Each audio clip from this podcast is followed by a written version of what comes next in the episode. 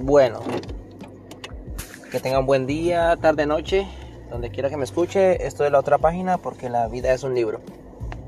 Eh, hace días vengo con ganas de, de grabar este, este podcast, este audio. Yo lo quería hacer también en video, pero las situaciones así de tiempo y espacio no se me dan. Pero aprovechando que voy manejando, vamos a, vamos a hablar sobre un tema sobre esta enfermedad, el COVID-19 y, y, lo cerca, y lo cerca que lo podemos nosotros tener. Mm, eh, donde yo trabajo hace como un mes atrás, eh, dos personas fueron, una pareja, la, sacaron del trabajo, o sea, las echaron porque parece que una de las dos de la pareja, uno de los dos, dice que tuvo el virus, se hizo la prueba y salió positivo al virus de mierda ese. Entonces parece que se quedaron callados. Esos son los rumores. No se sabe si eso fue cierto, si cuánto fue la muchacha eh, lo, lo, dijo molestando para que todo el mundo cogiéramos miedo. Bueno, eso pasó así y haciendo la, la, la, pues la prueba del tiempo, del tiempo en que supuestamente ellos faltaron al trabajo porque se hayan enfermado, o sea, por una gripa, porque pudo haber sido también una gripa, ¿no? ¿Ya? Y al tiempo que nos lo dijeron, pues ya habían pasado muchas semanas, o sea que si en ese tiempo eh, nadie se contagió, fue para mí, para mi opinión, pues eh, fue, mentira. Fue mentira de, de, la muchacha que dijo sobre el virus, ¿ya? Ahora, eh, si uno está en un lugar de trabajo, yo creo que lo más, lo más eh, sensato es que si usted está enfermo o enferma, y cree que es del virus y se hace la prueba y, resulta positivo o positiva, pues no hay que tener miedo ni pena. Yo creo que hay que ser honestos con los demás compañeros y decir, avisar, llamar a recursos humanos o al dueño de la compañía, mira, resulté positivo. Y dejarle también saber a los compañeros de uno, los más cercanos, que decirle, mire, resulté positivo, yo quiero que ustedes hagan la prueba porque a lo mejor yo se las pegué. Y aquí no es de buscar culpables, porque es que como es una enfermedad silenciosa, pues, ¿qué se puede hacer? ¿Entiendes? Aquí no hay un culpable, aquí el culpable es que hay un virus. Entonces, en el día de hoy, eh, nos dimos, nos enteramos que una mujer, pues, también contrajo el virus. Esto sí es, este caso sí es real. El otro nos dejó dudosos. Este sí es real. Pero entonces tuvo la valentía, la persona, de dejarle saber a la compañía lo que está pasando. Ahora,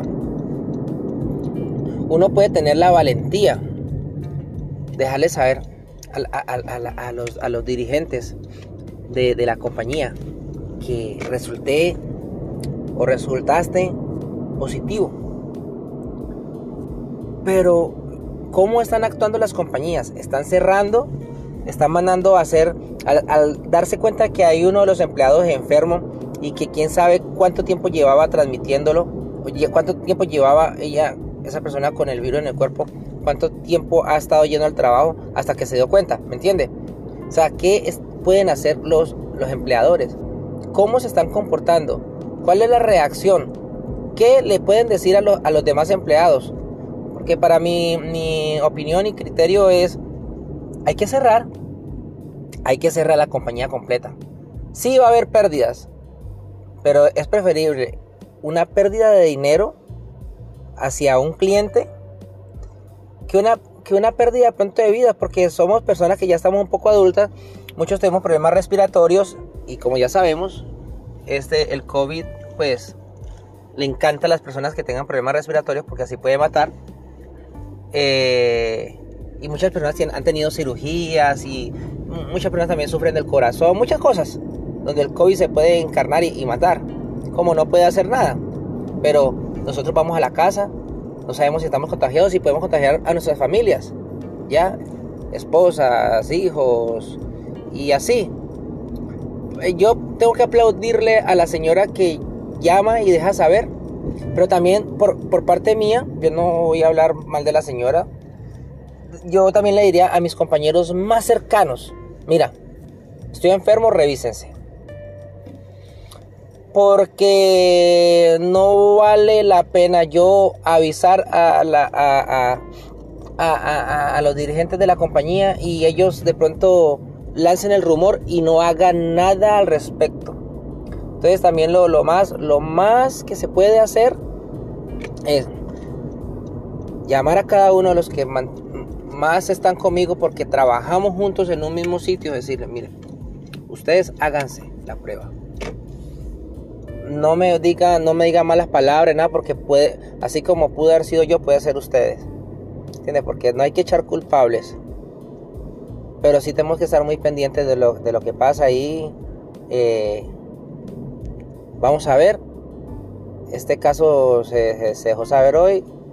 Gracias a Dios la señora no se quedó callada, lo dijo.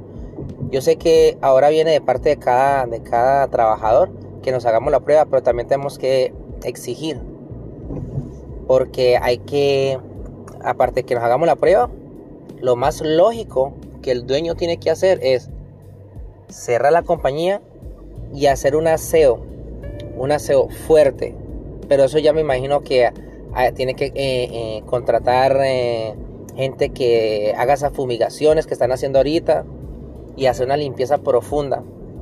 Porque una persona toca mucha cosa y eso que esa persona tocó la pude haber tocado y yo toco otra cosa y así eso se va en cadena. Vuelvo y repito, esto es una enfermedad en cadena y cualquiera la podemos tener. No se le puede echar la culpa a nadie, pero creo que un aplauso para las personas que tienen la valentía, dejan saber que tienen la enfermedad y un aplauso para los empleadores que le dejan saber a sus empleados y que cierren las compañías hasta, que hasta saber los resultados de, sus trabajadores. Porque empleado, empleador que se dé cuenta que uno de sus empleados está enfermo y no hace nada al respecto, puede ser lo más hijo de puta.